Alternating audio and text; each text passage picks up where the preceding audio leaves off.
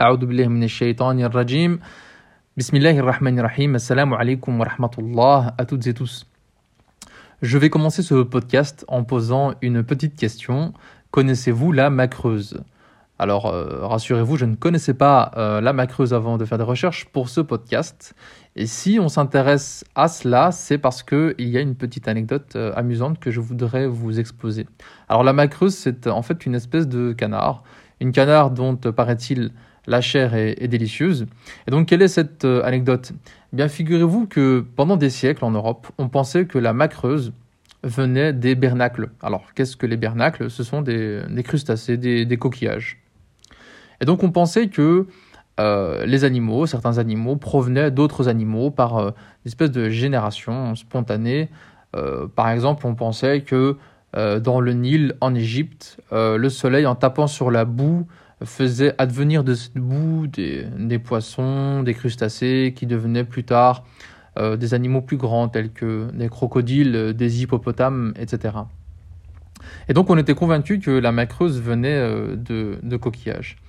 en quoi c'est intéressant? C'est intéressant parce que, par exemple, en, en 1188, on avait un homme d'église qui s'appelait Gérald le Gallois, qui a fait tout un voyage hein, en Irlande pour aller se renseigner à propos de cette macreuse et, et enquêter sur euh, la génération de ces macreuses.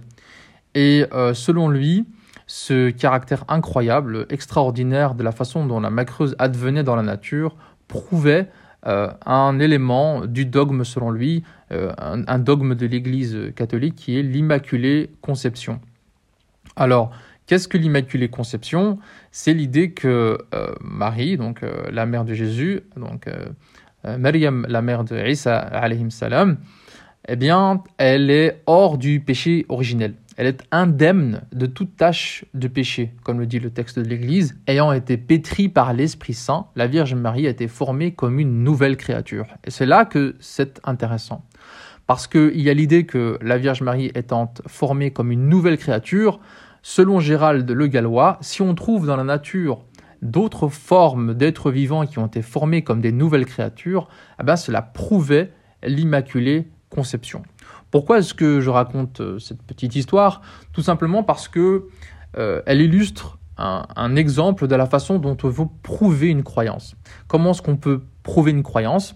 Ah ben, selon la méthodologie ici de Gérald de Le Gallois, il faut euh, trouver des manifestations de choses extraordinaires dans la nature autour de nous. Et donc, lorsque j'arrive à prouver qu'il y a des miracles euh, autour, de nous, je peux prouver la véracité des miracles qu'il y a dans les textes saints. Donc cette attitude peut quand même euh, aboutir à des, euh, choses qui sont un peu plus embêtantes parce que lorsqu'on est sceptique, lorsqu'on remet en question ce genre de postulat ou lorsqu'on fait des recherches et on trouve des choses qui vont à l'encontre de ces postulats, on peut se retrouver euh, face euh, ben, typiquement à deux situations. Soit un refus total des autorités. Par exemple, au XVIIe siècle, l'Académie de physique de Caen en France a fait un mémoire pour essayer de trouver si la macreuse provenait véritablement des bernacles, et leur résultat était que bah, visiblement non. Eh bien, la Cour, euh, et l'Académie des sciences à Paris, en recevant ce mémoire, euh, l'a refusé complètement, l'a rejeté complètement, et donc l'Académie de physique de Caen, euh, en moins de quelques années, a dû fermer la porte par manque de financement. Donc ça, c'est typiquement le genre de conséquences vers lesquelles on peut se diriger lorsqu'il y a une croyance partagée et qu'on essaye de faire des recherches qui soient fondées, on se retrouve confronté à un refus net des autorités. La deuxième euh, conséquence qu'on peut avoir, c'est lorsque la preuve devient de plus en plus évidente, euh, ici typiquement lorsqu'on arrive à prouver que la macreuse ne vient pas des bernacles, que les canards ne sont pas issus de crustacés, que les crustacés en grandissant ne deviennent pas des canards, lorsqu'on arrive à prouver ça, ben, les personnes qui veulent prouver la croyance à travers des miracles vont déplacer les mystères ailleurs et vont abandonner ce mystère-là ils vont se dire bon, ok, apparemment euh, les recherches ont démontré autre chose que ce que l'on disait. Eh bien, cherchons un autre mystère qui prouvera euh, notre croyance. Et c'est ce que en anglais on appelle euh, the God of the gaps. si on devait le traduire, ça donnerait quelque chose comme le dieu des lacunes. Un, un, dieu qui sert un petit peu à remplir les parts de mystère que l'on a autour de nous. Et l'histoire, elle est émaillée de ce type de démarche de God of the Gaps. Il y a des histoires que l'on connaît bien, euh, il y a des histoires que l'on connaît moins bien, mais euh, si on s'intéresse à l'Église euh, catholique, ou même d'autres églises, hein, on peut voir que ce phénomène de déplacer le mystère petit à petit vers des champs de la connaissance où on n'a pas encore résolu des mystères, c'est une attitude qu'on a vue souvent. Par exemple, tout simplement, le géocentrisme, l'idée que la Terre elle est au centre de l'univers, c'est une idée qui est partagée euh, par un grand nombre de penseurs, par euh, l'Église catholique et par Aristote euh, au, départ. C'est la version d'Aristote qui a été adoptée par l'Église. Lorsque, grâce à l'amélioration des techniques d'observation, à l'amélioration des techniques de calcul, etc., des gens comme Galilée, comme, comme Copernic, comme Kepler, ou des philosophes comme euh, Giordano Bruno vont euh, postuler le fait que non, en fait, c'est plutôt la Terre qui tourne autour du Soleil, eh bien, ils vont se retrouver face à l'Église qui va refuser, euh, va refuser complètement leur, leur découverte, jusqu'à, par exemple, brûler vif Giordano Bruno ou assigner à domicile Galilée pendant, pendant des années, brûler les livres de Copernic, etc. Donc, on a un autre exemple avec le débat sur l'âge de la Terre euh, pour beaucoup euh, euh, de, chrétiens à l'époque, la Terre devait avoir quelque chose comme 6000 ans si on devait regarder l'histoire dans la Genèse et puis la généalogie, l'arbre généalogique des, prophètes. Donc il devait avoir 6000 ans et aujourd'hui c'est une croyance que plus personne ne tient vraiment, sauf si on prend en compte les créationnistes qu'on appelle les créationnistes jeunes terre aux États-Unis, mais c'est assez rare comme, comme position. Parce que grâce à des euh, scientifiques, à des astronomes comme, euh, comme Buffon, comme, euh, comme Kelvin, et grâce, à, grâce aux avancées de la géologie, on a pu découvrir petit à petit que la Terre n'avait pas 6000 ans, mais plutôt 10 000, ah non, plutôt 100 000, ah ben finalement c'est plutôt des millions, et puis finalement on est arrivé à des milliards, un chiffre qu'aujourd'hui on considère comme étant très très très solide. Et donc lorsque euh, typiquement, l'Église se retrouvait face à ces découvertes qui mettaient en difficulté les, postulats qu'elle tenait auparavant. Il y a eu un déplacement euh, de ce, de ce mystère vers d'autres mystères. Un mystère était résolu, et comme ce mystère était censé montrer euh, la toute-puissance de Dieu et son caractère extraordinaire, il a fallu trouver d'autres mystères. un autre mystère, typiquement, c'était la vie. Ok, vous pouvez expliquer l'univers. À la limite, vous pouvez expliquer la Terre l'âge de la Terre, la température de la Terre, mais comment est-ce que vous vous expliquez la vie? On avait euh, au XVIIIe siècle une position qu'on appelait le vitalisme. Le vitalisme, par exemple, chez Paul-Joseph Barthez, euh, ça lui permettait de dire que puisque avec la physique et la chimie de l'époque, on n'arrivait pas à expliquer la vie, alors il fallait postuler quelque chose de mystérieux qu'il appelait le principe vital et la génération spontanée, c'est-à-dire l'idée que les êtres vivants pouvaient euh, euh, exister comme ça dans la nature du jour au lendemain à partir de rien. par exemple, on est de la terre et tout d'un coup vont émerger des, larves, des insectes, des vers de terre, etc. Donc là aussi, on a un, bel exemple de, euh, vu que la science n'explique pas ce mystère, alors c'est un miracle. Il y a quelque chose d'inexplicable, il y a quelque chose dont la complexité ne peut pas être résolue par, par la science. Alors évidemment, les expériences de Pasteur, euh, et d'autres ont montré assez vite que ce principe ne tenait pas, qu'avec la physique et la chimie, dans, dans, la biochimie, on pouvait expliquer de larges pans de la biologie, que la génération spontanée, ça ne tenait pas la route, qu'on n'a pas observé d'êtres vivants qui émergent spontanément. Et donc, pareil, là, à ce moment-là, on a toute une série de polémistes qui vont dire Ok, ok, bon, ben, ce, mystère semble résolu, mais euh, quid de, par exemple, je sais pas moi, euh, quid des, des, séismes, euh, quid de, de, la reproduction? Qu'est-ce qui explique que, que un, fœtus devient un garçon ou une fille Pourquoi y a-t-il des maladies Pourquoi les maladies touchent telle personne et pas telle autre Comment expliquer le comportement de l'humain Comment expliquer son libre arbitre en gros, à chaque fois que euh, des scientifiques parvenaient à expliquer un phénomène naturel, eh bien, les gens qui voulaient prouver euh, l'existence de Dieu ou la sacralité des, textes, sacrés euh, par des miracles devaient trouver d'autres miracles.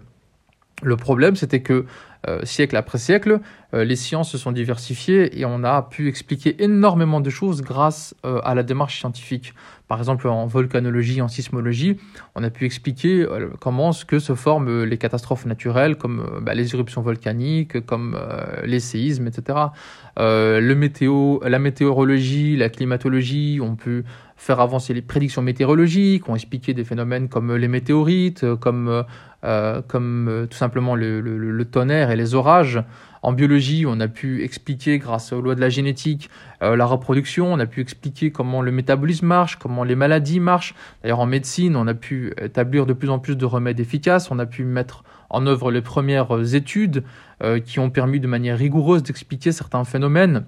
Et même au-delà de ça, en sciences sociales, par exemple, si on prend au XIXe siècle avec l'émergence des sciences sociales, même des choses qui tenaient du comportement humain, comme par exemple le suicide, un des fondateurs de la sociologie qui s'appelle Émile Durkheim, a écrit un livre dont le titre est Le suicide, dans lequel il explique qu'on peut prévoir, par exemple, euh, dans telle partie de l'année ou dans, ou dans telle configuration, dans telle, après telle crise économique, on peut prévoir le nombre de suicides, grosso modo. Et ça, ça allait vraiment à l'encontre de la façon dont on pensait l'humain, mais aussi en psychologie. Euh, en psychologie, on a pu, et grâce notamment à l'avancée de, des neurosciences, on a pu expliquer beaucoup de maladies psychologiques, on a pu expliquer beaucoup de ressorts du comportement humain.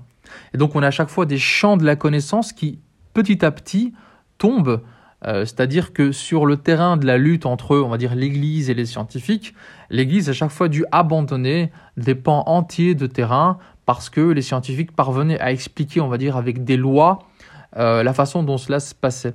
Donc les sciences repoussaient les mystères chaque fois plus, plus loin, et en conséquence, l'Église se repliait chaque fois sur des portions de mystères de plus en plus petits. Et ça, ça a plusieurs conséquences, évidemment.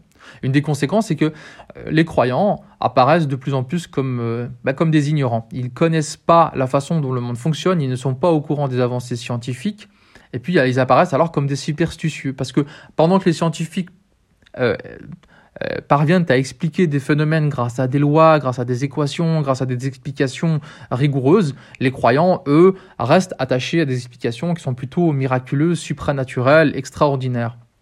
Et donc, en fait, le discours religieux, que ce soit celle des autorités ecclésiastiques ou, ou celle du, du kidam qui, qui, qui, qui, croit en Dieu, qui croit en des religions révélées, ce discours-là, il semble toujours un peu en retard d'une guerre, toujours dépassé par les événements. C'est-à-dire que euh, autant eh ben, on s'accroche à une vision mystérieuse, miraculeuse d'un phénomène inexpliqué, et puis autant euh, T plus 1, les scientifiques euh, parviennent à expliquer ce phénomène, et les croyants vont répondre autant T plus, euh, plus 3 en cherchant un autre mystère qui lui aussi sera, sera éventuellement résolu par les sciences, et donc on a une espèce de, de balai infini qui décrédibilise quelque part le, le, discours, le discours religieux. Alors ça peut aussi avoir des conséquences sur le plan religieux lui-même. je citais donc l'anecdote de, des macreuses, donc de ces canards qui seraient issus de, de Bernacle, ça a pu avoir une conséquence par exemple assez cocasse sur, euh, euh, sur, euh, sur, le, sur le carême, sur le, jeûne des chrétiens. Parce que, vous le savez peut-être, chez les chrétiens, lors du carême, on ne peut pas manger de viande, mais on peut manger des produits issus de la mer. Or, beaucoup de gens se sont dit, bah, tiens, si la macreuse c'est un canard qui vient des crustacés, ma foi, pourquoi est-ce qu'on ne pourrait pas les manger? Et donc pendant 20, 30, 40 ans, les gens ont mangé la macreuse pendant le carême et il a fallu un décret du pape lui-même pour, euh, pour mettre fin à ces, à ces pratiques. Alors ça peut paraître cocasse, euh, ça peut paraître anecdotique, mais c'est assez intéressant parce que c'est une conséquence également de tout cela, puisque une lecture, on va dire, mystérieuse, miraculeuse des choses peut avoir des conséquences sur le plan religieux et sur le plan de ce que l'on fait ou de ce que l'on ne fait pas. On peut penser par exemple aujourd'hui euh, à un remède en médecine, une chirurgie par exemple pour quelqu'un qui aurait un cancer. Euh, une vision un petit peu euh, miraculeuse, extraordinaire peut avoir des conséquences qui peuvent être dramatiques. En tout cas, si on devait résumer un petit peu le propos de ce que, de ce que j'ai voulu dire aujourd'hui, c'est que essayer chaque fois de mettre Dieu dans des terrains mystérieux, dans des terrains pour lesquels on n'a pas encore d'explication scientifique, ça a deux conséquences qui sont euh, fâcheuses. Premièrement, euh, c'est le fait que bah, ce terrain-là de mystère, il se réduit chaque fois à portion congrue, se réduit chaque fois euh, de plus en plus petit. dans le sens où les sciences arrivent à expliquer de plus en plus de phénomènes. Donc si on essaye de placer Dieu et de placer notre croyance, de placer notre conviction, notre certitude euh, dans des terrains qui sont de plus en plus petits, eh bien, ça va décourager de plus en plus de croyants et créer de plus en plus d'ambiguïté et de doute. Ça, c'est la première euh, conséquence. La deuxième conséquence, c'est peut-être encore plus grave, c'est que cette démarche semble dire que Dieu ne peut, ne peut euh, s'occuper que d'actes miraculeux et que les actes, on va dire, de la nature, euh, je ne sais pas moi, la météo, euh, la reproduction, la fécondité, euh, les séismes, etc. Tout ce que l'on peut expliquer par des phénomènes, par des équations, etc., ça serait comme s'ils étaient hors du champ de la capacité ou de la législation de Dieu. Et donc il y a quelque chose d'éminemment paradoxal. À force de s'accrocher à des miracles et à essayer de mettre Dieu dans the God of the gaps, dans les gaps, dans les lacunes, bah, la conséquence peut être justement euh, peut être un renversement, peut être un effet boomerang dans le sens où euh, ça voudrait dire que, en fait, finalement, euh, Dieu aurait uniquement la capacité de faire des actes miraculeux. Et donc voilà des conséquences fâcheuses qui peuvent advenir à partir de cette, de cette méthodologie. Alors j'entends hein, quelques questions que vous pourriez me poser, quelques objections que vous pourriez me, m'apporter. On pourrait dire, mais il y a pourtant des miracles. On le voit, si on est musulman par exemple, on le voit dans le Coran, il y a des miracles. Est-ce que c'est superstitieux de croire aux miracles? C'est une question que l'on a abordée au premier podcast et qui reste, qui reste latente.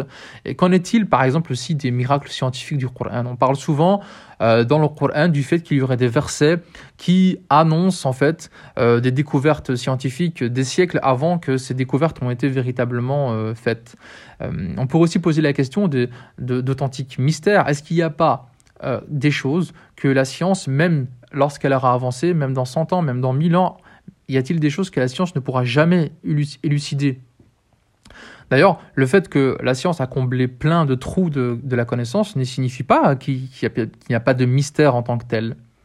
Et enfin, euh, en ce qui nous concerne, nous musulmans, puisque ce projet, le Critérium, est dirigé avant tout vers les musulmans, pas que, mais avant tout vers les musulmans, qu'est-ce qu'on peut en tirer, nous, en tant que musulmans, de tout cela?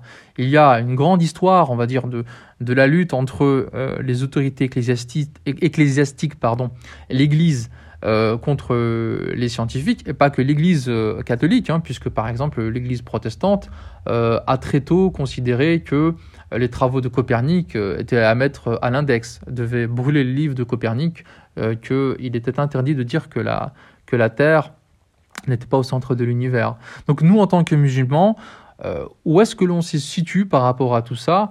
Quelles conséquences tirer de tout ça? Et quel positionnement devrait-on tenir par rapport à ces, à ces questions? Voilà, il y a beaucoup de questions qui sont riches, certaines sont très complexes, elles sont toutes passionnantes et j'ose espérer qu'on pourra, Inch'Allah, les traiter dans de futurs épisodes. Donc euh, restez connectés. Il devrait y avoir euh, du contenu intéressant euh, très prochainement, Inch'Allah. Wassalamu alaikum wa.